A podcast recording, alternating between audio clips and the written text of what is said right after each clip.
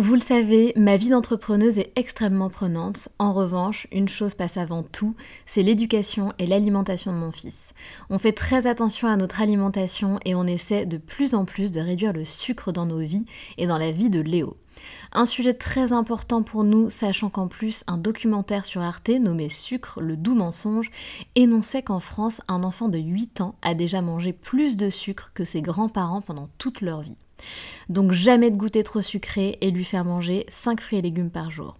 Avoir une alimentation équilibrée et fruitée, c'est clairement le meilleur des carburants pour vous les filles, mais aussi pour vos enfants. Je glisse souvent une gourde pomme pote dans mon sac, sans sucre ajouté bien sûr, avant d'aller le chercher à l'école, parce qu'en plus de plaire à Léo, ça équivaut à une portion de fruits recommandée par le programme national nutrition santé.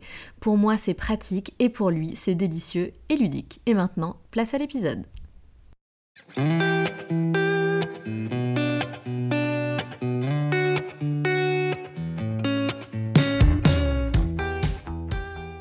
Salut, je suis Sandra et je te souhaite la bienvenue sur le podcast qui va te donner envie de réaliser tes projets et même tes rêves les plus fous. Notre mission, t'apporter de l'inspiration. J'échange avec des femmes qui ont osé s'écouter. Choix de vie audacieux, parcours atypique, projets fous, elles nous dévoilent tout sans filtre. L'idée, à travers chaque épisode, c'est d'adoucir tes peurs pour les remplacer par de l'audace et de l'enthousiasme. Du mouvement, du bruit, de la fumée, laisse-toi entraîner par les locomotives. Léa a 29 ans, comme elle le dit, elle a créé son travail de toutes pièces, elle travaille sur des sujets autour de la PMA et de l'homoparentalité. Elle est autrice, elle a écrit plusieurs livres, elle a cofondé un collectif et elle accompagne au quotidien des femmes dans leur parcours PMA. Capucine a 38 ans et elle est mère au foyer depuis 3 ans. Et elles sont les heureuses mamans de leur petite beauté, Liv, elles nous raconteront leurs rencontres, les débuts de leur relation, leur envie de vivre à l'étranger suite à leur voyage au Costa Rica, mais pas n'importe où, il fallait que ça coche quelques cases bien précises. Elles s'installent donc au Portugal, à Lisbonne, et elles ouvrent un café ensemble. Une folle aventure qui ne sera pas de tout repos. Léa et Capucine se sont ensuite lancées dans une aventure PMA.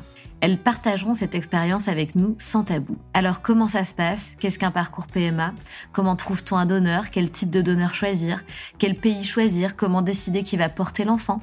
Comment leur fille perçoit-elle aujourd'hui leur schéma familial? Est-ce qu'elles ont envie d'agrandir la famille et de renouveler cette expérience? Et quels sont leurs futurs projets? Je suis très heureuse à travers cet épisode de libérer la parole sur ce sujet important et de montrer une fois de plus que dans la vie, tout est possible et qu'il n'y a pas de règles.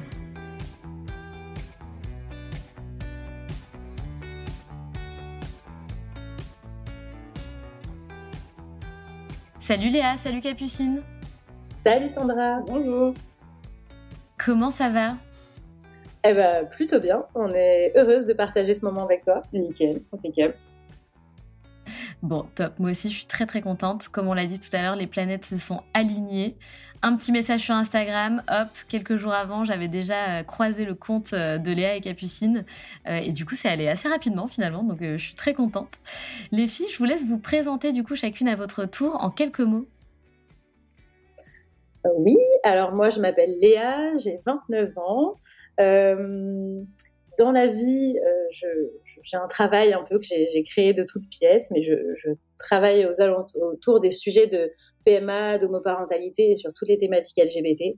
Donc, je suis consultante pour des entreprises, je suis autrice, euh, j'accompagne des couples en PMA, voilà, et tout plein de, choses qui gravitent autour de, ces sujets-là. Et je suis donc mariée à Capucine qui est à côté de moi, et ensemble, on a une petite fille. Voilà. Et moi, c'est Capucine, 38 ans. Bah, pareil, moi, ça fait euh, trois ans que je m'occupe de la petite. Donc, euh, avant, j'avais des travails complètement différents. Et là, ça fait trois ans que je suis mère au foyer. Et puis, et puis voilà, je suis derrière Léa. Génial donc on a, on a donc euh, une entrepreneuse et, euh, et Capucine qui a, tu, tu, as rejoint, enfin on, en parlera, mais je voudrais juste faire un petit lien rapide. Capucine, du coup, tu as rejoint Léa euh, dans, dans, son, dans, dans, la boîte. Enfin, je sais pas si vous, avez créé une boîte, vous allez nous, l'expliquer. Mais du coup, depuis trois ans, tu t'occupais de ta petite. Et ça, je ne savais pas, c'est intéressant comme, comme équilibre de vie. Finalement, je pense que c'est un sujet dont, dont on va parler aussi aujourd'hui, qui n'est pas toujours facile, j'imagine. C'est ça, c'est exactement ça. Ouais. ouais, j'ai changé du tout au tout et, euh, voilà, je, je, suis passée du côté euh, mère au foyer et, c'était bien comme ça. Belle, belle expérience de vie. Mais depuis, heureusement, ça a changé quand même, eh parce que trois ans, c'était pas mal. Puis il y a eu l'école. Voilà, maintenant elle est, elle est à l'école et effectivement, depuis la rentrée de septembre et plus particulièrement là, depuis janvier, on travaille ensemble bah, sur tous les sujets que j'ai cités juste avant. Ok, trop bien. du coup, deuxième question, et c'est aussi une, deuxième question rituelle que je pose absolument tout le temps. on va revenir en arrière dans vos vies. vous prenez le point de départ de votre choix et on va essayer de comprendre un petit peu bah, euh, peut-être comment euh, vous vous êtes rencontrés aussi, quel a été le début de votre relation, comment vous en êtes arrivé à, faire ce que vous faites aujourd'hui et à parler de tous ces sujets, donc ces sujets, pardon, euh, PMA, homoparentalité, de déménager au Portugal. Enfin, il y a plein de choses à savoir. du coup, je vous laisse la parole et je vous laisse nous raconter tout ça. Oui, alors si on reprend bah, le point de départ de notre rencontre, alors ça date un peu, c'était il y a 13 ans, ouais, 2009. Euh, en fait, à cette époque-là, euh, moi j'avais 16 ans, si on fait les calculs, et Capucine en avait 25. Et en fait, euh, elle était ah. barrée dans le seul bar où j'avais le droit de sortir, parce que c'était le bar d'un ami de mon père. Et donc voilà, j'étais safe là-bas, donc mes parents faisaient. et en fait, la première fois que je suis rentrée dans ce bar, j'ai été accompagnée de ma première copine. Et j'ai vu Capucine derrière le bar. Et là, je me suis dit, waouh, euh, elle est incroyable. Oh my god. Voilà. Euh, mais euh, je sais pas ce que tu t'es dit toi d'ailleurs. Ah bah, moi, j'ai, je t'ai vu rentrer et je me suis dit la même chose. Je me suis dit très jeune, mais vraiment très très belle. Waouh. ah, c'est dingue. Donc en fait, il y a eu un coup de foudre des, des deux, quoi, direct? Ouais. Ouais, il y a eu, je sais pas si c'est un coup de foudre, mais il y a eu des, des, une attirance réciproque, ça c'est sûr. Mais euh, le fait est qu'on a toujours été deux personnes qui sommes toujours en relation euh, assez longue. On a eu euh, plusieurs personnes comme ça dans nos vies, l'une et l'autre, mais sur le long terme. Donc on était rarement célibataires. Et en plus, la différence d'âge à cette époque-là, elle était un peu... c'était marqué. voilà, c'était pas trop possible. Et donc en fait, on se l'est même pas dit tout ça, mais c'était un peu voilà tacite quoi. Et, et on est devenus amis en fait. voilà, ne pouvant pas vraiment être autre chose, on a choisi l'amitié. Et c'est raisonnable. Ouais. Mais bon, c'était une amitié de temps en temps. selon les années, il y avait quelques sous-entendus un peu bizarres, mais bon, rien de rien de fou. et, euh, et, puis les, là aussi, les planètes ont fini par s'aligner parce que je suis partie en voyage, euh, en long voyage pendant un an en Australie, en Thaïlande et en Indonésie. Euh, et donc pendant un an, on s'est pas vu, mais on continuait d'échanger, voilà, comme des amis lambda. Et quand je suis revenue, Capucine, elle est partie faire exactement le même voyage avec le même itinéraire. Et donc, en fait, on n'a pas pu se voir entre les deux voyages. Donc, pendant deux ans, on ne s'est pas vu, euh, mais on continuait d'échanger, d'échanger, d'échanger. Et, euh, et, quand euh, elle est revenue en fait en France, je suis allée l'accueillir à l'aéroport, encore une fois en bonne copine que je suis. mais sauf que pour la première fois de notre vie, on était célibataires toutes les deux, et donc dès le lendemain, en fait, on était ensemble. Mais énorme. De toute façon, c'était, c'était made to be, quoi. C'était Exactement. Ça, c'était il y a, il y a 7 ans. Donc, euh, moi, j'avais 22 ans et Capu, toi, tu avais 30, 31. 31. Euh, voilà. Donc là, la différence d'âge était euh, vraiment moins problématique, quoi. Mais alors moi, ça me choque pas parce que bah, je fais juste un petit parallèle avec moi, je me permets. mon chéri et moi, on a 13 ans d'écart. Donc pour le coup, je vous bats en plus en termes d'écart. ça ne me choque pas. Clairement. Ok, donc euh, c'est parti pour, euh, pour une belle histoire d'amour. Euh, alors du coup, à cette époque-là, vous viviez, vous viviez en France, vous n'étiez pas encore au Portugal. Oui, nous, on vivait en France, on était de Cannes, mais les débuts de notre relation n'ont pas été forcément très simples parce qu'en fait, ça a des avantages d'être amis pour construire une relation. Mais ça a aussi ses inconvénients, c'est qu'on connaissait très bien les travers de l'une et l'autre. Euh, on avait aussi euh, bah, les ex dont je parlais tout à l'heure, mais qui étaient elles aussi sur Cannes, qui ont essayé de nous mettre pas mal de bâtons euh, dans les roues. un entourage un peu parfois toxique. Et puis, ce qu'on n'a pas dit, c'est que Capucine, elle a travaillé dans le milieu de la nuit. et voilà. Et donc, c'était tout ça faisait que notre relation elle avait du mal à, se bâtir sereinement parce qu'on avait plein de, choses comme ça de l'extérieur qui venaient mettre un peu de, bazar dans tout ça. Trop parasite. Ouais. Et, euh, et, du coup, on a, en plus de ça, on a cette passion commune euh, du voyage, de la découverte, etc. Et on avait aussi un fort goût pour le challenge et on avait envie de changer un peu de vie. Donc, je pense qu'aux alentours de un an, un an et demi de relation, on s'est dit qu'on avait envie de partir. Trop bien. Et donc vous l'avez fait. Vous aviez envie déjà d'aller au même endroit ou est-ce qu'il y a eu toute une discussion, une discussion pardon, à ce sujet? Bah, Capi, tu veux, tu, veux répondre? Quel était le projet initial? Ah, Le projet initial, il n'avait rien à voir avec le Portugal. C'est que bah, nous, on cherchait un peu le soleil, euh, un peu peut-être les cocotiers. Et puis, euh, et puis donc, on prévoit un, voyage au, Costa Rica. On part au Costa mmh, Rica et puis le coup de cœur, ah vraiment. on est tombé amoureux. Ah, mais tellement ce pays est, fou pour, euh, pour, des tas de raisons. Le seul truc, c'est que bon, bah, nous, on voulait s'installer vraiment, faire les choses dans la, dans la légalité, et puis pour ouvrir un business et pour pas euh, devoir euh, sortir du pays avec des visas qui peuvent être un peu brinque-ballant, ouais, brinque tout ça, on s'est dit bon, ok, là pour l'instant financièrement c'est un peu short, on verra plus tard.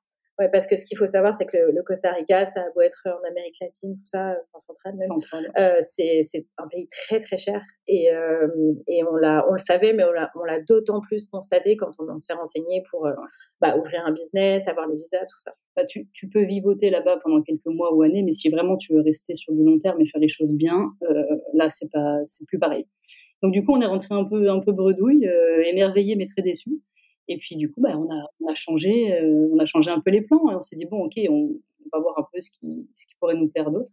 Et on a surtout fait, je te coupe, désolé, mais on a fait un truc qu'on fait maintenant quand on doit prendre des grosses décisions. Et c'est la première fois là qu'on le faisait, c'est qu'on a fait une liste chacune de notre côté avec ce qu'on voulait de notre nouvelle destination, de notre nouveau lieu de vie, et ce qu'on voulait plus euh, de notre vie passée.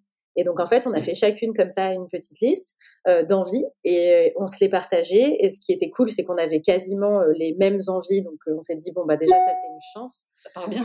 voilà, ça commence bien. Et, euh, et ensuite, euh, bah, on était ouverte à plein, plein de choses.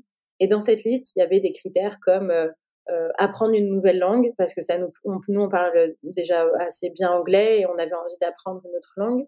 Et puis voilà, il y avait d'autres critères comme ça, notamment aussi euh, celui d'aller dans un pays où euh, le fait d'être un couple de femmes n'allait pas poser problème. Euh, voilà, donc on avait plusieurs critères comme ça, donc potentiellement plusieurs destinations. Et donc, comment on en est C'est une super idée. Je, je, rebondis juste sur ce truc de, liste.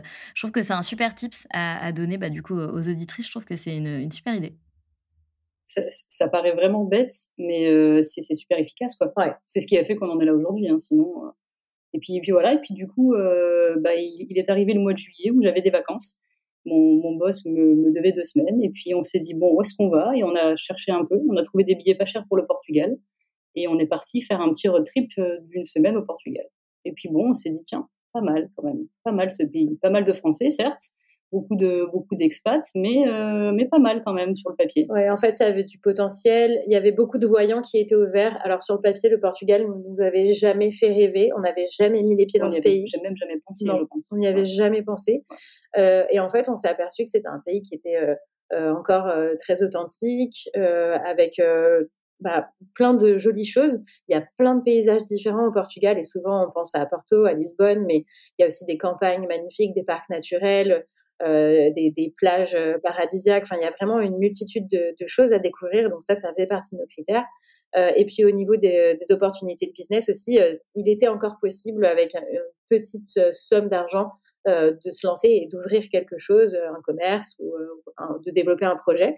Et donc on s'est dit, ok, ça ne nous fait pas forcément rêver, mais c'est peut-être un premier pas pour se tester euh, parce qu'en fait, le challenge aussi, c'était de voir si on arrive à ouvrir un business, si on arrive à travailler ensemble, parce que on peut être un couple et s'entendre très très bien dans la vie, mais travailler ensemble, c'est encore un autre délire. C'est un challenge. Voilà. Il faut qu'on teste ça. Et peut-être que le Portugal, ce sera un premier tremplin et qu'on ira ensuite, si tout ça fonctionne bien, dans un autre pays, etc. Et donc, vous avez ouvert quoi? Vous avez ouvert une boutique? Et alors, euh, Cathy, donc, elle vient ça m'intrigue tout ça des bars, etc. Euh, moi, j'ai une formation euh, en communication, en, en, événementiel et en développement commercial. Donc, on s'est dit, OK, qu'est-ce qu'on peut faire un peu avec tout ça? Et donc, on a racheté un tout petit café dans un quartier euh, assez arty à Porto. Très émergent. très émergent, ouais. Mais et, tellement on, a ouvert ouais, on a ouvert du coup ce, ce, mini café qui était très petit à l'intérieur, mais en, à l'arrière, en fait, il y avait un petit jardin un peu caché et, magnifique, ce qui était assez rare quand même à Porto à l'époque. Et donc, on, est, voilà, on faisait des petits brunchs très simples. et donc, c'était Capucine qui gérait toute la partie boisson, service, etc. Et moi, je m'occupais plutôt de la food et puis du développement commercial, de faire de la com. Et en fait, ça a tout de suite super bien marché. Du coup, projet hyper audacieux, parce que déjà, vous arrivez euh, toutes les deux dans un pays que vous connaissez pas, vous lancez un nouveau projet, euh, la, première boîte que vous montez, du coup, si j'ai bien compris. Euh, comment ça se passe pour vous? Parce que tu dis ça se passe super bien, mais c'est-à-dire ça se passe super bien tout de suite. Est-ce que vous avez rencontré quelques galères? Comment ça s'est passé exactement? Non, non, on a rencontré des galères, évidemment déjà, on parlait pas le portugais. c'est une, c'est un premier obstacle quand même dans la vie au Portugal. Euh, et en fait, euh, on n'a pas mis beaucoup. on, pensait qu'on allait vraiment mettre longtemps avant de trouver un business, ouvrir un business, etc. Et qu'on aurait le temps de prendre des cours de portugais. En fait, on a eu le temps de prendre que 20 heures de cours et tout s'est fait assez vite. En moins de six mois, on avait euh, un appartement, un business, etc. Donc, ça peut paraître long, six mois, mais en fait, quand on est dans un projet comme ça, c'est plutôt court surtout sur un marché euh, immobilier tendu euh, comme il y avait à Porto. Euh, et donc en fait, on n'a pas eu le temps de prendre nos marques, etc., de faire les choses petit à petit, trouver un appart, voilà, tout ça s'enchaînant. Bah voilà, on s'est retrouvé à ouvrir un business sans parler portugais, ou alors vraiment que quelques rudiments. Et ça, je pense que c'était ce qui était le plus stressant pour nous, parce que c'est très difficile en fait bah de, déjà de, de, de, montrer notre crédibilité en tant que française, etc. En plus, sans maîtriser la langue, c'était vraiment dur. Il, faut, il faut créer des liens avec ta clientèle. Et euh, en règle générale, dans les boulots que j'ai fait avant, ça allait très bien parce qu'en français ou en anglais, c'est plutôt facile. Là, quand tu maîtrises pas la langue, c'est super compliqué, à part sourire et, puis montrer ton côté sympa. Euh, c'est très difficile de, de, de, créer un truc comme ça. Du coup, bah, c'était, c'était l'obstacle vraiment euh, hyper galère. Ouais, ça, ça nous et, est vraiment Et comment vous faisiez alors? Bah, En fait, on avait vraiment, on faisait avec euh, les moyens du bord, donc on avait quand même euh, potassé un peu les mots importants. Et en fait, bah, comment on faisait? Mais quand je le raconte, tu sais, maintenant, j'ai, je me demande même comment on a fait. mais juste, on, on l'a fait.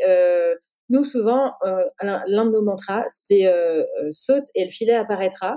Et bah, c'est exactement ce qu'on a fait. Tu vois, on s'est dit bon, euh, c'est chaud, mais on va se jeter et puis ça va aller. Et, en fait, euh, et en fait, ça a été. On est tombé quand même sur une partie de notre clientèle qui était assez patiente et qui nous a parce qu'en plus, nous, on a ouvert un café dans, le, dans un pays où le café, ça fait vraiment partie de la tradition et de la journée euh, des Portugais. Ils en boivent beaucoup. Et en fait, il y a mille façons de boire son café. Et donc, ils nous demandaient des cafés comme ci, des cafés comme ça. Et nous, on était complètement paumés. Mais donc, en fait, chaque client nous, nous expliquait ce que c'était, ce café, ce truc, ce machin. Et on a quand même la capacité, je pense, d'apprendre assez vite. Et donc, en fait, on, apprenait comme ça et, et, on était en immersion totale. Donc, finalement, la langue est rentrée euh, assez vite, quoi. On n'avait juste pas le choix. On a fait une formation euh, de barista euh, avec notre, notre sœur, mais sinon, le reste, en fait, c'est vraiment les gens qui nous ont appris, quoi, clairement. Et, et, je pense que c'est le plus, le plus bel apprentissage, quoi. C'était trop cool. Ouais. Mais donc euh, voilà, ça s'est pas fait euh, sans stress, ça s'est pas fait euh, sans galère. évidemment, il a fallu comprendre comment administrativement ça se passait, etc. S'il y a un conseil que je peux donner, c'est de surtout pas rester isolé et de faire ça toute seule ou tout seul. il faut absolument, quand on a un projet comme ça à l'étranger, s'entourer à minima d'un avocat local qui va en fait bah, vous aider à pas tomber dans des, des, écueils et à faire des grosses grosses conneries qui peuvent qui peuvent euh, après euh, s'avérer un peu fatales pour un business. Et nous, vraiment, euh, bah, ça nous a coûté un, bon petit billet au départ de faire appel à un avocat, mais ça nous a sauvé sur plein d'aspects. Et ensuite, le deuxième tip, c'était d'avoir un comptable en local aussi, qui pouvait cadrer les choses et nous expliquer comment tout ça fonctionnait. Et je pense que sans avocat et sans comptable, ça aurait été catastrophique, mais que grâce en fait à ces, à ces deux interlocuteurs qui ont été assez, assez efficaces, et ben on a appris euh, petit à petit, on a appris, on a appris, et puis euh, et puis on a géré. Euh, mais voilà, après on s'est, c'était un peu là aussi un challenge d'ouvrir ce, ce, business. Ça a fonctionné, c'était cool, mais comme je disais tout à l'heure, c'était c'était vraiment à taille humaine, c'était assez petit, et donc en fait on faisait que taffer, mais du, du matin jusqu'au soir. On se levait à 5 heures du matin, voilà, enfin bon, je vais pas étayer tout ça, mais, mais bon, voilà, il y avait beaucoup, beaucoup de challenges. Et, et, en fait, très vite, on s'est retrouvés épuisés. On rentrait le soir chez nous, on n'arrivait même pas à manger tellement on était fatigués. On allait se coucher direct et on recommençait le lendemain à 5 heures. Donc, dans un sens, c'était génial parce qu'on avait du succès et le business fonctionnait, mais nous, on était mais éreintés mmh. au bout du rouleau. Voilà. c'est sûr. mais c'est c'est des jobs qui, comme ça, quand tu racontes, ça, ça donne envie. On, tu vois, on s'imagine tous ouvrir un jour un petit café euh, dans une ville sympa, euh, en plus au bord de la mer, euh, why not? Mais du coup, c'est vrai que la réalité, elle, est, elle est plus difficile, évidemment. Ça fait partie de ces aventures entrepreneuriales. Enfin, c'est hyper, c'est hyper compliqué, quoi. Ça fait pas tous les jours rêver. c'est ça fait pas tous les jours rêver, c'est pas tous les jours rigolo. Mais le bon truc là-dedans, c'est qu'on a vu qu'on était capable de travailler ensemble. Euh, parce qu'on était très complémentaires. Donc ça déjà c'était cool, euh, c'était un pari réussi pour nous et on a été euh, plutôt soulagés de ça parce que je pense que ça aurait pu être une catastrophe aussi si ça n'avait pas été le cas. On s'est presque pas engueulé. Hein. Oui, on s'est presque pas engueulé. voilà. Franchement, bravo. avec... Improbable. Ouais. Et pourtant, avec pas mal de stress et tout. Alors, évidemment, parfois, il y avait des prises de bec et tout, parce que moi, quand je suis stressée, j'ai tendance à être assez sèche. Et Capucine, elle aime pas du tout quand je suis sèche, ce que je peux ah. comprendre. Mais, euh, mais bon, à part ça, voilà, ces petits ajustements à faire, franchement, on s'en est sorti. Euh, sauf qu'ensuite, on a eu envie d'avoir un bébé. Alors, pardon, je t'ai coupé, mais j'ai juste une question du coup par rapport à, ce café euh, et, au début au Portugal. Donc, c'est deux questions. Donc, la première, c'est combien de temps du coup a duré l'aventure du, café? Euh, Et est-ce que une fois sur place, vous avez rencontré euh, d'autres expats? Comment vous avez fait pour vous créer un entourage en fait? Alors, je vais déjà répondre à la question de l'entourage. nous, on s'était dit, oh, on veut pas être ce genre d'expat à être qu'avec des expats. On aimerait avoir des amis qui soient des locaux, etc. Ça, c'était l'idée de base. Sauf qu'en fait, on s'est très vite aperçu que les gens qui cherchaient des amis, entre guillemets, bah, c'était les expats qui étaient dans la même situation que nous. Parce que eh les Portugais, les locaux, en fait, ils ont leur vie, ils sont moins dans cette recherche d'interaction, cette recherche d'amitié nouvelle. Euh, et donc, très vite, on s'est dit, ah oui, en fait, c'est ça la réalité. En fait, ils n'ont pas besoin de toi, alors toi, tu as besoin d'eux. Quoi. donc, euh, toi, tu grattes un peu à la porte, tu as, envie de découvrir, tu as envie de savoir, tu as envie de plein de choses, mais eux, bah, ils, voilà, ils sont déjà dans leur vie, ils sont déjà dans leur, sur leur rail. Donc, euh, bah, souvent, c'est un petit peu dur de creuser. Ouais. Et donc, en fait, on a trouvé des réseaux d'expats ici, donc ça, ça nous a aidés. Euh, et puis on s'est fait des amis comme ça, euh, voilà, euh, souvent des couples de Français. et puis on a tous évolué les uns les autres. Il y en a qui sont partis, il y en a qui sont restés, et puis il y en a, il y en a qui ont eu des bébés, etc. Donc on a un, peu tous grandi en même temps.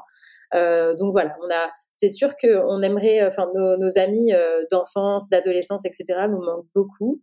Et c'est jamais pareil, les amitiés qu'on se recrée comme ça dans ce cadre-là, mais on a quand même réussi à sceller des liens euh, très très forts et, et voilà, donc on a moins d'amis euh, sur place que ce qu'on avait avant dans notre vie en France, mais en même temps, c'est quand même des amitiés qui sont très chouettes.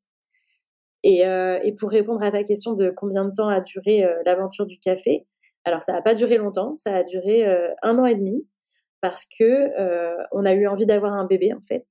Euh, et euh, alors là aussi, c'était pas du tout le bon moment sur le papier. Et, voilà, parce que souvent on se dit on attend un bon moment pour avoir un enfant, etc.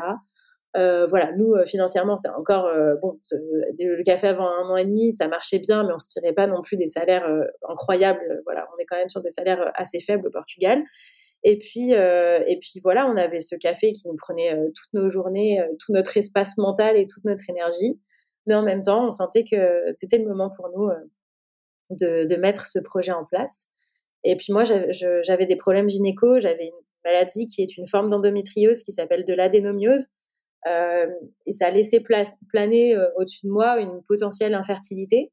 Et donc, je m'étais dit, euh, notre parcours de PMA, il va être forcément assez long, vu que j'ai eu ces problèmes-là. Donc, autant anticiper. Et puis, ça se trouve, ça viendra dans un an et donc, on a, on a le temps de voir euh, ce que le café va devenir. Et alors, question, parce que tu dis, euh, tu dis du coup, euh, tu dis que, que, c'est toi, tu sais que c'était toi qui allais faire ce parcours de, de PMA. comment on fait pour décider qui, qui suit le parcours? Enfin, ouais, ouais, qui, qui tombe enceinte, quoi, alors, en fait Ouais, alors ça c'est une vraie question hein, dans les couples de femmes. pour nous ça a été très simple parce que toi Capu, bah, eh ben, moi je voulais pas porter. Voilà, j'en ressentais. ah ben voilà, non mais franchement hein. j'ai envie de dire, au moins c'est simple mais effectivement praticité. Euh, oui, euh, et moi j'avais très très envie de porter un enfant depuis euh, toujours et Capu pas du tout. Donc en fait chez nous ça a été super facile, il n'y avait pas de sujet. Après c'est pas non plus le cas dans tous les couples de femmes. Il y a des, des femmes qui veulent porter toutes les deux et qui ont ce, ce besoin. Donc en général elles trouvent un, un, arrangement de qui commence en premier et puis en général elles ont deux enfants. voilà, ou plus. donc voilà, ça c'est très différent. Il y a vraiment autant de possibilités que de couples de femmes. Alors, je rebondis là-dessus, toi qui, euh, qui, enfin, vous deux maintenant qui êtes vraiment euh, là-dedans, hein, dans cet univers-là constamment. Est-ce que tu as déjà vu deux femmes décider de tomber enceinte en même temps? Oui. Euh, alors moi, quand on, vient me demander mon avis là-dessus, j'ai tendance à déconseiller un peu parce que j'ai un exemple notamment d'un couple qui a fait ça. Et l'une est tombée enceinte d'un enfant et l'autre est tombée enceinte de jumeaux. Et elles se sont retrouvées ah! à avoir un bébé en même mais sauf que, en fait, c'est ce que je dis souvent, c'est que c'est différent d'avoir des jumeaux ou des triplés qui viennent d'une seule maman avec l'autre maman qui est là en renfort, etc.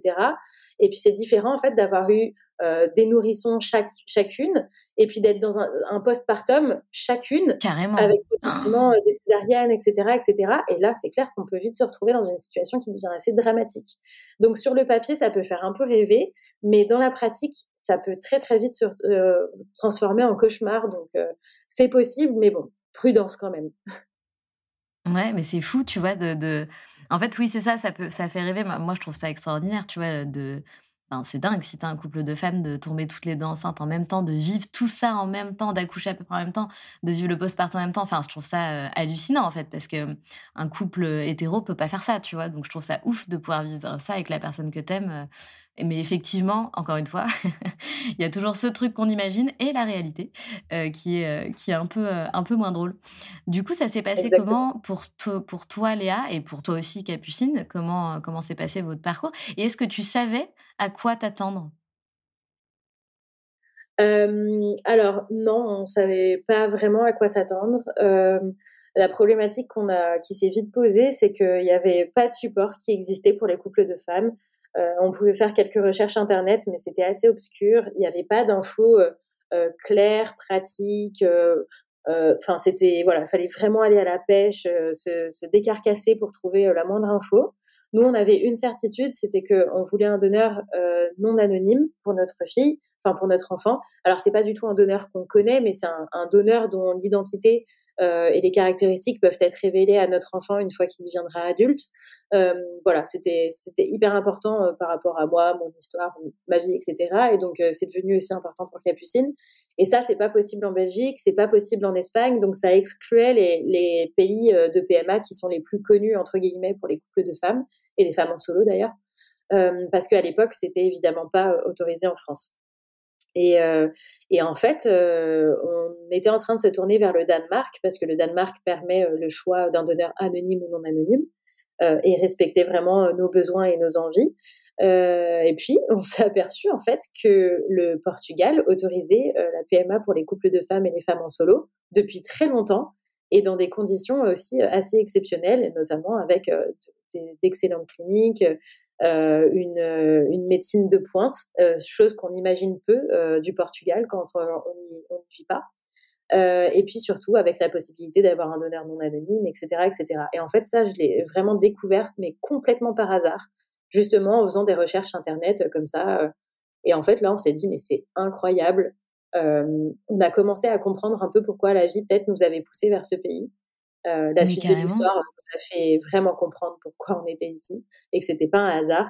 Mais, euh, mais voilà, donc on s'est aperçu qu'on pouvait faire ça au Portugal, euh, voilà, dans un super cadre, etc. Donc on a commencé à prendre des infos et puis à rencontrer une clinique, etc. à choisir voilà le, donneur et à entamer des, des, examens. voilà. Et donc moi, je, je, me disais toujours, oulala, là là, les examens vont pas être bons, etc., etc. Et en fait, il s'est avéré que depuis qu'on était au Portugal, euh, ma problématique gynéco s'était vraiment, vraiment améliorée. Et en fait, que mes examens étaient très bons. Donc, euh, moi, j'étais toujours très étonnée et un peu sur la réserve. et Capucine, elle, elle était très confiante. Oui. 100%. Moi, je lui ai dit attention parce que là, on a un business, c'est très dur, très énergivore, mais premier rincé, premier enfant. J'y croyais dur comme fer et je le sentais au fond de moi. Et moi, je lui disais, mais tu connais rien, toi, laisse tomber, euh, n'importe quoi. Personne ne tombe enceinte euh, du, premier coup. du premier coup en PMA. Enfin, j'ai jamais vu ça. Bon, bah évidemment, je te le donne dans le mille. Hein. Euh, j'ai fait une insémination, je suis tombée enceinte.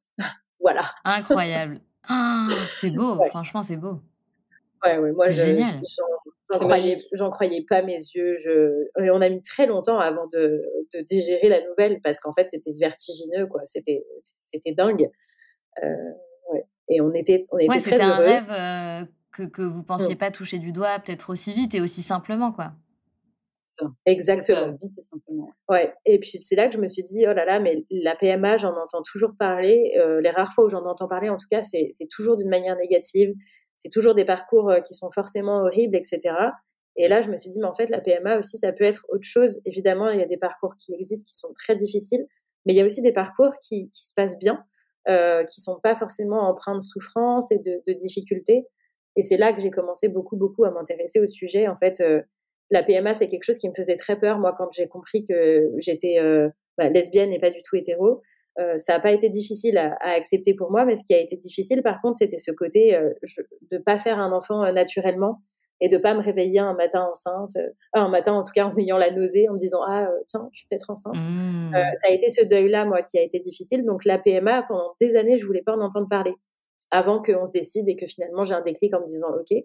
Et en fait, je suis passée de quelque chose qui me presque me, me, me répugnait et et m'angoissait au plus haut point. Ça, me, ça me terrorisait. Et en fait, euh, maintenant, c'est un sujet qui est devenu mais une, une vraie passion, quoi. C'est voilà, donc euh, assez bah incroyable. Bah et en plus, c'est c'est d'autant plus devenu une passion, j'imagine, parce que ça s'est passé de manière très positive. C'était, ah tu vois, on, va le redire, mais c'était facile. Voilà, c'était fluide. Et mais en fait, je me suis dit, euh, j'avais déjà cette conscience que justement, ça pouvait être fluide, mais ça pouvait ne pas l'être pour d'autres couples. Et je trouvais que dans tous les cas, peu importe comment ça se passe, c'était pas normal qu'on n'ait pas euh, d'accès comme ça euh, simple, clair et efficace euh, à toutes les possibilités qu'on a nous en tant que couple de femmes pour concevoir un enfant. Et, et c'est vraiment à ce moment-là que la petite graine de ce que je fais maintenant a commencé à germer dans mon esprit. voilà. Et notamment. Carrément. Et comme, comme tu l'as dit, couple de femmes ou, euh, ou, euh, ou, maman solo. Euh, nous, on a une de nos, de nos coachés enfin, qu'on a accompagnée, bref, qui est en plein parcours PMA solo. du coup, est-ce que tu peux nous expliquer un petit peu, c'est quoi exactement un accompagnement PMA et comment ça se passe étape par étape? Les accompagnements que moi je propose? Non, enfin, enfin, alors oui, bien sûr, tu pourras faire un parallèle, mais du coup, dans la vraie vie, comment ça se passe? Alors, un parcours PMA, c'est euh, bah déjà, c'est il faut pas mal donc détricoter et trouver les infos pour comprendre en fait quelles sont euh, bah, toutes les options qui s'offrent euh, à nous. Parce qu'en fait, on a souvent en tête, comme je disais, l'Espagne, la Belgique, qui sont des pays qui proposent pas de choix sur tout un tas de plans, notamment le choix du donneur. Euh, alors qu'en fait, on a le choix dans d'autres pays. Euh, donc, c'est déjà de faire le point sur tout ce qui existe pour voir ce qui fait sens pour nous et euh, en se disant, OK, qu'est-ce qui est important pour moi? Quel type de donneur je veux? Quel, Par quel type de méthode je veux passer? Parce que en, en procréation médicalement assistée, on a tout un panel de, de techniques et de méthodes qui existent. Et puis, euh, et puis voilà, après, c'est de, de, détricoter tout ça, de trouver quels sont nos besoins, nos envies, et de trouver le pays, et puis après la clinique, qui sont en adéquation avec ses besoins et ses envies. Et ensuite, bah, de prendre contact, euh, de commencer du coup euh, tout le parcours avec la clinique euh, bah, qui épaule les couples et les femmes là-dedans et avec la prescription d'examens. c'est bien aussi d'avoir un gynécologue bah, quand on habite en, France, d'avoir un gynécologue en France qui peut aussi faire un espèce de double suivi et nous épauler. Et puis après, voilà, tout s'enchaîne et puis on peut faire des tentatives avec ou sans stimulation hormonale. Ça dépend aussi des pays et des cliniques. Et, voilà. Très bien. Et du coup, comment ça se passe pour choisir le, donneur? Euh, J'imagine que c'est une question que tu dois avoir souvent. Euh, est-ce que du coup tu as eu un échange avec lui? Est-ce que tu as ses coordonnées? Comme c'est un donneur non anonyme, comment ça se passe dans ce cas-là? Non, alors pas du tout. Il y a, alors, il y a différents régimes de donneurs. Donc, il y a les donneurs anonymes. Ça, ce sont des donneurs qui sont choisis par les cliniques et qui sont attribués à des couples ou à des femmes sans qu'il y ait le moindre choix possible de la part des patients et des patientes. Euh, donc là, c'est des donneurs sur lesquels on ne sait rien ou alors vraiment un tout petit nombre de caractéristiques euh, physiques. Ensuite, il y a les donneurs non anonymes, alors qu'on appelle semi-anonymes ou ouverts. Alors, c'est pas du tout des donneurs dont nous on a qu'on connaît ou avec qui on peut parler, pas du tout. C'est juste des donneurs qui ont fait des dons de sperme à des banques de sperme en disant que si un jour l'enfant né du don euh, une fois devenu adulte, hein, bien sûr, euh, veut avoir accès euh, aux infos du donneur, donc à son dossier, à son identité, etc., et eh ben il le peut. voilà. Et ça, c'était important pour nous, pour le coup. Et ensuite, il y a une troisième, un troisième cas de figure où on peut faire, dans certains cas, une PMA avec un donneur connu. Donc là, effectivement, c'est quelqu'un de notre entourage ou qu'on connaît de plus ou moins près et qui va vraiment faire le don pour nous euh, voilà. Mais en tout cas, quand on a un donneur non anonyme, non, on, ne le connaît pas. C'est seulement l'enfant, une fois devenu adulte, qui peut potentiellement euh, ouvrir le dossier. Euh, et dans ce, ces donneurs non anonymes, il y a deux cas de figure. Il y a la possibilité, en fait, pour le couple ou la personne de choisir son donneur dans une base de données. Donc là, c'est un petit peu particulier et il n'y a pas tout le monde qui apprécie ça. en fait, on lit plein de profils, mais des profils qui sont anonymes, mais où il y a plein d'infos. Euh, ce que le donneur fait dans la vie, euh, quelles études il a fait, qu'est-ce qu'il aime, quels sont ses hobbies, euh, quelle est un peu son histoire familiale, etc. il peut même y avoir plus de choses que ça. Et donc là, en fait, on va lire plein de profils et on va en sélectionner qui, bah, qui nous correspondent. ou alors, si on ne veut pas faire ce choix-là nous-mêmes, on peut là aussi demander à la clinique de choisir le donneur pour nous sur la base de nos critères physiques ou des critères qu'on aura décidés. Voilà. Mais en tout cas, il y a plein de cas de figure différents et on peut vraiment ajuster et trouver la situation qui correspond le mieux, bah, encore une fois, à nos envies et à nos besoins. C'est dingue, c'est c'est génial quoi qu'on puisse euh, faire tout ça aujourd'hui, je trouve ça incroyable. Oui, et en fait, c'est le cas depuis plusieurs années, mais c'était très très peu euh, connu. Et donc, euh, les, les, femmes en solo et les couples de femmes, pendant de nombreuses années, se posaient même pas ces questions-là et juste aller en Espagne ou en Belgique, avaient un donneur anonyme, voilà, se voyaient imposer un certain nombre de choses sans savoir qu'en fait, elles avaient certains choix. Et ça a été après moi tout mon travail de militer pour que euh, le panel des possibilités s'ouvre, que tout le monde soit au courant, pour que les femmes et les, euh, les, femmes en solo et les couples de femmes puissent faire des choix qui vont être éclairés et qu'elles puissent vraiment prendre le pouvoir sur leur parcours PMA et pas se voir imposer des choses que finalement euh, dont elles n'avaient pas trop envie quoi. Mais carrément et et je trouve que c'est important que tu fasses ça parce que finalement, tu as, raison, c'est des sujets dont on parle peu. Euh, et pourtant, c'est en train de, vraiment se, libérer et les gens euh, commencent de plus en plus à faire ce genre de, parcours et euh, décider un petit peu de, faire des enfants, même s'ils sont en couple homoparental. Et je trouve ça génial. Et donc, j'ai une petite question. Donc, j'ai vu votre fille qui est absolument waouh, c'est-à-dire qu'elle est juste incroyablement belle. Euh, bravo, en tout cas. C'est franchement, elle est, magnifique. Euh, et en plus, j'ai vu sous, euh, certains de vos posts que, vous dites qu'elle est, elle est hyper gentille. Enfin, vous avez vachement de reconnaissance en fait envers tout, envers cet enfant. Enfin, ce qui est normal, c'est votre enfant, mais en plus que tout soit parfaitement déroulé, quoi. donc c'est vraiment incroyable. Et du coup, question est-ce que votre petite vous pose des questions ou elle est encore trop petite? Euh, alors, bah, déjà, merci, c'est gentil. euh... On vous le dit souvent, non, que votre fille, elle est, elle est magnifique. Oui, oui, euh, non, j'avoue, je vais pas faire genre. Bah oui, voilà, voilà. On me le dit souvent. Euh, euh, j'ai tout donné à tel point que je, trois ans après, je, je, continue de perdre mes cheveux et tout. Donc, Capu, souvent, elle a dit en fait, t'as as tout mis dans la petite et, et voilà, maintenant tu, tu es défraîchie. non, non c'est rigole, mais, euh, mais c'est vrai.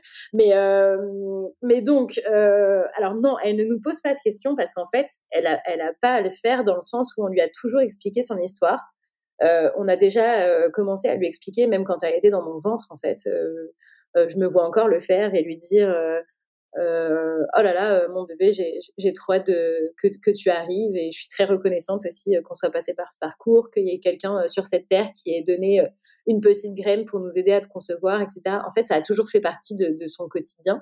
C'est pas du tout un sujet tabou ou un sujet, enfin, c'est un sujet comme un autre chez nous, c'est vraiment très ouvert.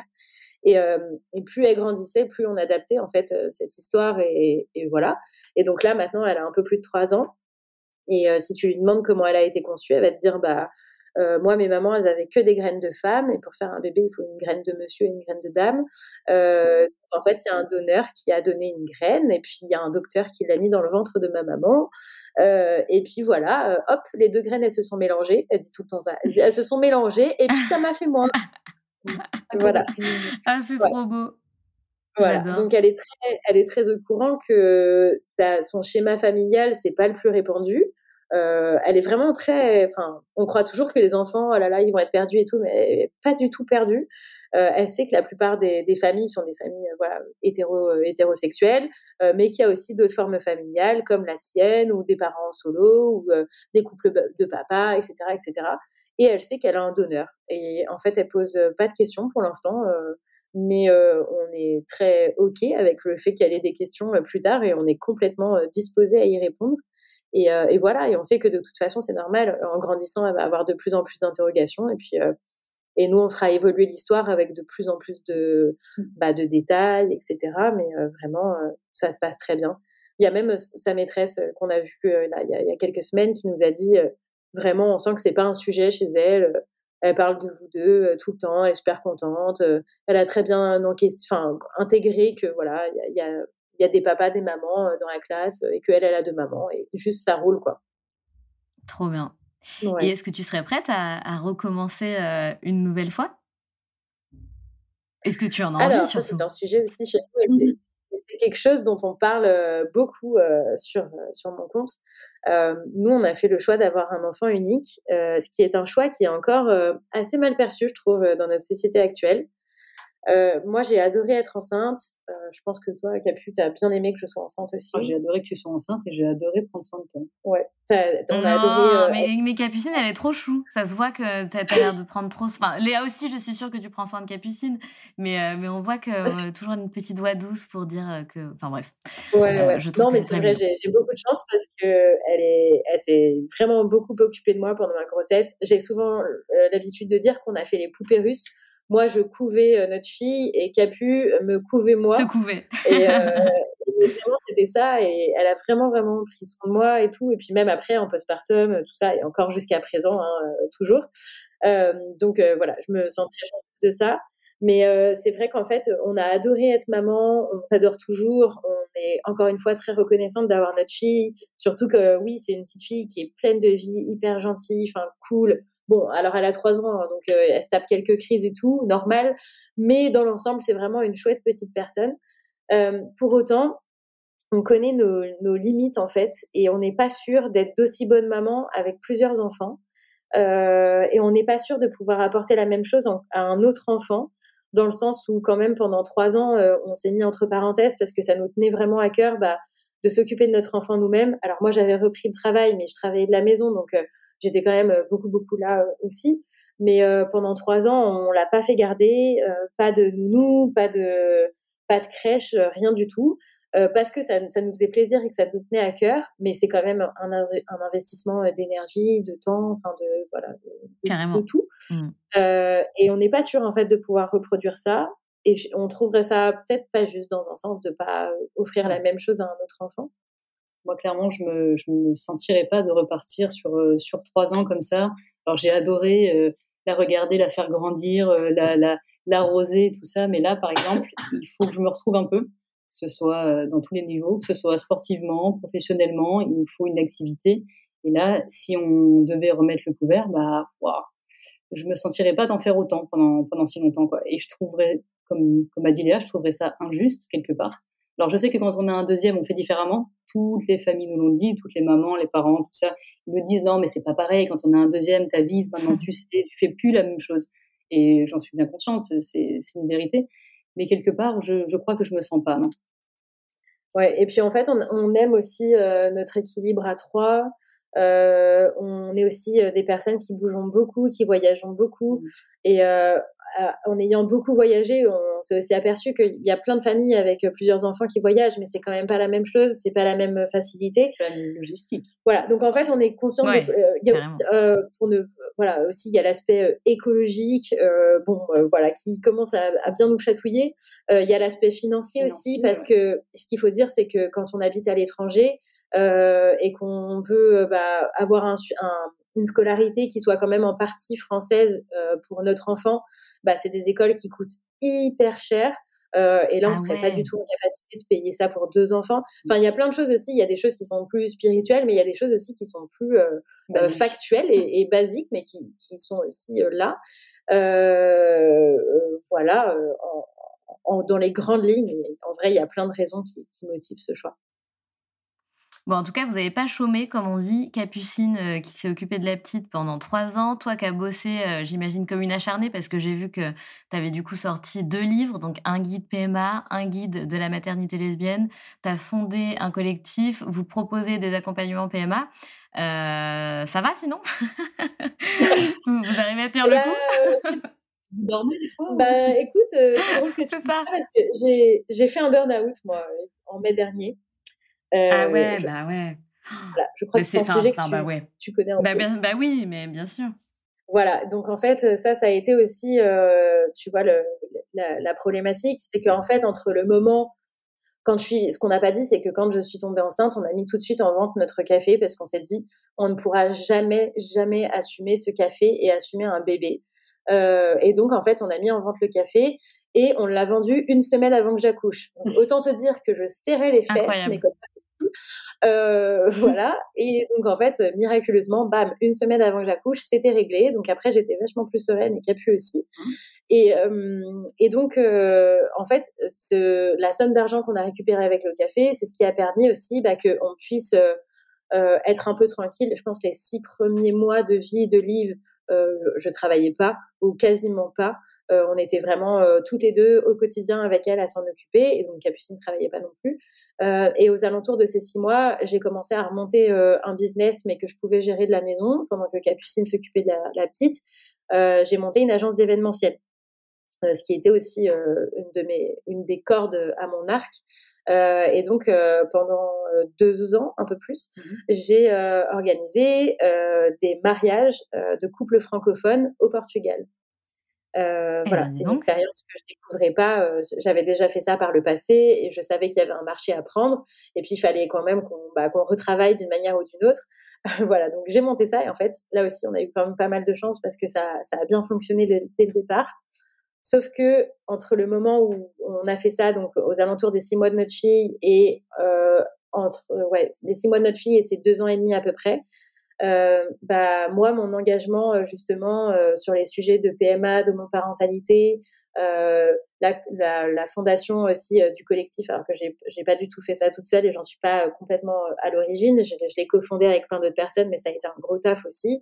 Euh, en fait, l'écriture de mes livres et tout en même temps, ça a fait un espèce d'énorme, bah, une énorme charge avec que des projets qui couraient sur le très long terme. Et en fait, je ne voyais le bout de rien. Euh, puisque quand euh, j'organisais moi des, des, mariages assez euh, bah, avec un sacré budget quand même, donc c'était des mariages qui s'organisaient à peu près deux ans à l'avance. Euh, donc ah pendant deux ans, je trimballais euh, vraiment des dossiers énormes sur les épaules. Euh, en plus, j'avais ce poids de d'écrire mes livres, alors ça me faisait kiffer comme pas possible. mais par contre, ben voilà, enfin c'est du travail quand même, surtout les éditer, etc. et puis en, en parallèle, j'avais plein de choses qui se débloquaient avec bah, mon compte Instagram qui prenait de l'ampleur, mon blog qui prenait de l'ampleur. En fait, tout est un peu arrivé en même temps. Et en mai dernier, euh, bah, je me suis retrouvée HS. Euh, voilà. donc, je crois que ça t'a fait un peu paniquer, toi, Capu. Ouais, moi, ça m'a fait un peu peur et je me suis sentie un peu responsable aussi, dans le sens où j'ai tellement confiance et foi en elle et je sais que quand elle, quand elle se met à fond dans quelque chose, en règle générale, elle réussit du coup, bah, j'ai, je lui disais, bah oui, vas-y, vas-y, vas-y. En fait, donc je l'ai incité à, à prendre euh, tous les projets qui arrivaient vers elle ou qu'elle-même, qu'elle sortait de, de, de, son esprit. Et du coup, je me suis dit, bah, à force d'avoir dit oui, bah, peut-être que je l'ai un peu poussé dans la gueule du loup. Et du coup, j'ai un peu culpabilisé. Donc maintenant, j'ai un peu plus tendance à dire non sur certains ah, trucs. si je vois que ça déborde un peu, si je vois que les journées de 24 heures ne suffisent pas, je mets un petit coup de frein quand même. Alors, mais, moi, je suis pas du tout d'accord avec ce qu'elle dit. Euh, elle est, euh, elle est pas du tout euh, coupable ou responsable de ça. Clairement, je suis la seule responsable de, de ça. je me suis vraiment, en fait, j'ai voulu être sur tous les fronts et j'avais vraiment une grosse capacité de travail et une grosse capacité à gérer plein de choses en même temps avant. Sauf que j'ai pas compris tout de suite que la maternité m'avait changé et que j'avais plus du tout la même résistance au stress, j'avais plus la même capacité de travail, j'avais plus, enfin vraiment ça, ça a quand même changé des choses pour moi. Et, euh, et en fait, j'ai, j'ai pas fait la mise à jour et donc j'ai continué d'essayer de bosser mmh. comme je bossais avant, euh, mais sauf que ça marchait plus. Et, euh, et au bout d'un moment, je pense que je suis pas allée au bout du bout du burn-out parce que je l'ai senti venir et que je me suis dit ok, il y a un truc qui se passe, il y a un truc qui se passe. Et au bout d'un moment, j'ai mis le doigt dessus, je me suis dit oh, je crois que j'étais assez renseignée sur le sujet. Euh, bah, grâce à Instagram notamment, il y a, y a, quand même une bonne prise de parole qui se fait à ce sujet-là. Et, euh, et, en fait, je me suis dit, mais, mais Léa, euh, tu es en train de te taper un, début de burn-out là, et, et si tu continues et si tu lèves pas le pied, euh, je sens que, enfin, je sentais que la prochaine étape, c'était que je pouvais pas me lever de mon lit le matin, quoi. Ouais, bien sûr. C'est bien que tu aies réussi à t'écouter comme ça, c'est, c'est génial. Ouais, euh, mais c'était pas facile parce que j'ai pas trop un tempérament où, où c'est facile pour moi de lever le pied, où c'est facile pour moi de dire que voilà, là c'est, c'est compliqué et tout. Donc ça n'a pas été simple du tout. Euh, vraiment, ça a été, ouais, ça a été très très difficile même. Mais euh, c'est ce qui m'a permis de pas sombrer trop trop trop. Bon, quand même un peu, et j'en ai encore quelques séquelles, mais vraiment quand même pas pas au max à mon avis de ce que je pouvais attendre. Et, euh, et, voilà. Et là, par contre, là où Capu, elle a été euh, incroyable. Bon, c'est pas un podcast pour nous jeter des fleurs, mais vraiment. Euh, rougi. Vous le voyez pas, mais je rouge. Mais non, mais là où ça a été fou, c'est que quand je lui ai dit, ok, en fait, je crois que je, commence à faire un burn-out. Bah, c'est qu'elle m'a prise au sérieux tout de suite. Elle m'a pas dit mais non, machin et tout. Tout de suite, elle m'a dit euh, oui, euh, enfin ça va pas là. Je, je, vois bien que ça va pas. Euh, lève le pied, délègue des trucs, euh, arrête certaines activités. Et c'est là qu'en fait on a commencé à parler de mettre un terme euh, à notre société d'événementiel, qui pourtant marchait très bien. Donc là encore, aller clôturer un business qui marche bien, euh, alors je pense que c'est un peu énervant quand on, a, on entend ça et qu'on a des business qui marchent pas, parce que évidemment euh, clôturer un business qui marche pas c'est horrible, mais aller fermer quelque chose qui marche pour euh, se lancer dans quelque chose de plus insécure, c'est voilà, c'est pas ce qui fait sens tout de suite et c'est pas forcément, enfin c'est difficile de faire ça en fait.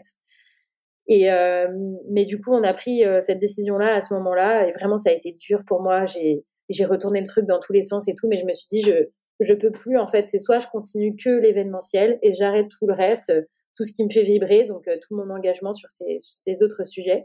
Ou alors je ferme mon entreprise d'événementiel et je me concentre à 100% sur mes livres mes accompagnements euh, le, conseil aussi aux entreprises que je peux faire sur les sujets LGBT euh, sur Instagram sur mon blog etc et en fait j'ai choisi de faire ce qui était peut-être financièrement un peu plus risqué euh, mais qui, vraiment faisait sens pour moi. Et donc, ça a été de fermer mon entreprise événementielle et de me consacrer à 100% euh, à ces autres projets. Ouais, puis comme tu le dis, en fait, le, le burn-out, c'est en partie parce qu'on passe la, major la majeure partie de notre temps à faire des actions qui sont plus en lien avec nos valeurs. Donc, en gros, tu as fait le bon choix. C'est pas toujours, enfin, tu vois, c'est pas toujours une question euh, d'argent, même si finalement c'est toujours une question d'argent, mais malheureusement, je pense que la santé avant tout, euh, ça c'est, enfin tu vois, entre l'argent et la santé, tu as pris toi et tu as pris tes passions et tu t'es dit, euh, tu as écouté ton cœur en fait. Et je pense que les choix qu'on fait avec le cœur, on les regrette jamais. Ouais, exactement. Bah c'est ça. Et clairement aujourd'hui, tu vois, là, ça va bientôt faire un an, bah, je regrette pas du tout. Et vraiment, ça a été dur, mais c'était comme un, un énorme pansement qu'il fallait arracher d'un coup je l'ai arraché et en fait à partir du moment où je l'avais arraché ça, ça, allait déjà un peu mieux. Euh, et, voilà et je suis contente euh, je suis contente d'avoir fait ça. Mais euh, encore une fois je pense que aussi euh, je m'en suis sortie parce que euh, bah Capu elle a elle a pris le relais encore plus sur euh, tout plein de choses. Et je pense que l'entourage aussi a un rôle à jouer quand il y a quelqu'un qui vit burn-out euh, parce que je pense que si elle m'avait pas entourée comme ça et si elle m'avait pas autant aidée, si elle avait pas pris le relais sur plein de trucs, euh, bah, j'aurais eu du mal. Euh, si elle m'avait fait culpabiliser ou voilà, je pense que ça aurait été plus difficile. Et en fait, c'est pas du tout ça qui s'est passé. Elle a, elle a vraiment euh, géré pendant que moi j'essayais de me recoller un peu en morceaux et de remettre mon cerveau euh, à l'endroit. Et, et, voilà. Et du coup, petit à petit, mois après mois, bah, ça a été de mieux en mieux. Et puis là, j'ai l'impression d'avoir retrouvé des capacités de travail, voilà, qui me, oui, qui, qui, qui me vont. Et, et, ça, c'est cool. Trop bien. Mais en tout cas, euh, ouais, il faut essayer de se préserver euh, un maximum, préserver son équilibre de vie. C'est pas toujours simple, hein, entrepreneuse, maman. Euh, je, vois très bien de quoi tu parles. On a souvent l'impression de, frôler de nouveau le surmenage. On dit putain, mais c'est pas vrai, j'ai encore recommencé. mais c'est pas si facile de, maintenir son équilibre de vie, ça c'est clair et net. Bah, du coup, les filles, merci beaucoup. Merci Léa, merci Capucine d'être venue raconter votre histoire, votre parcours, d'avoir dévoilé plein de choses. Euh, c'est pas fini, je vais vous garder encore quelques minutes. Du coup, j'ai trois questions à vous poser qui sont les trois questions rituelles. Alors, je vous laisse voir. Euh, peut-être pour la, première question, vous avez peut-être euh, une réponse en commun, je sais pas. est-ce que vous avez un mantra? Tu as parlé tout à l'heure d'un mantra, donc c'est peut-être celui-là que tu as envie de, de donner.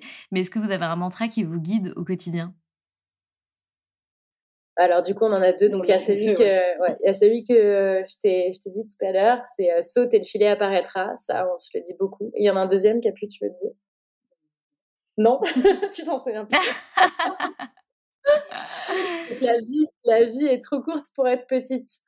Euh, souvent, on se dit ça, on se dit, euh, bah c'est pas grave, prenons des risques, faisons les choses en grand.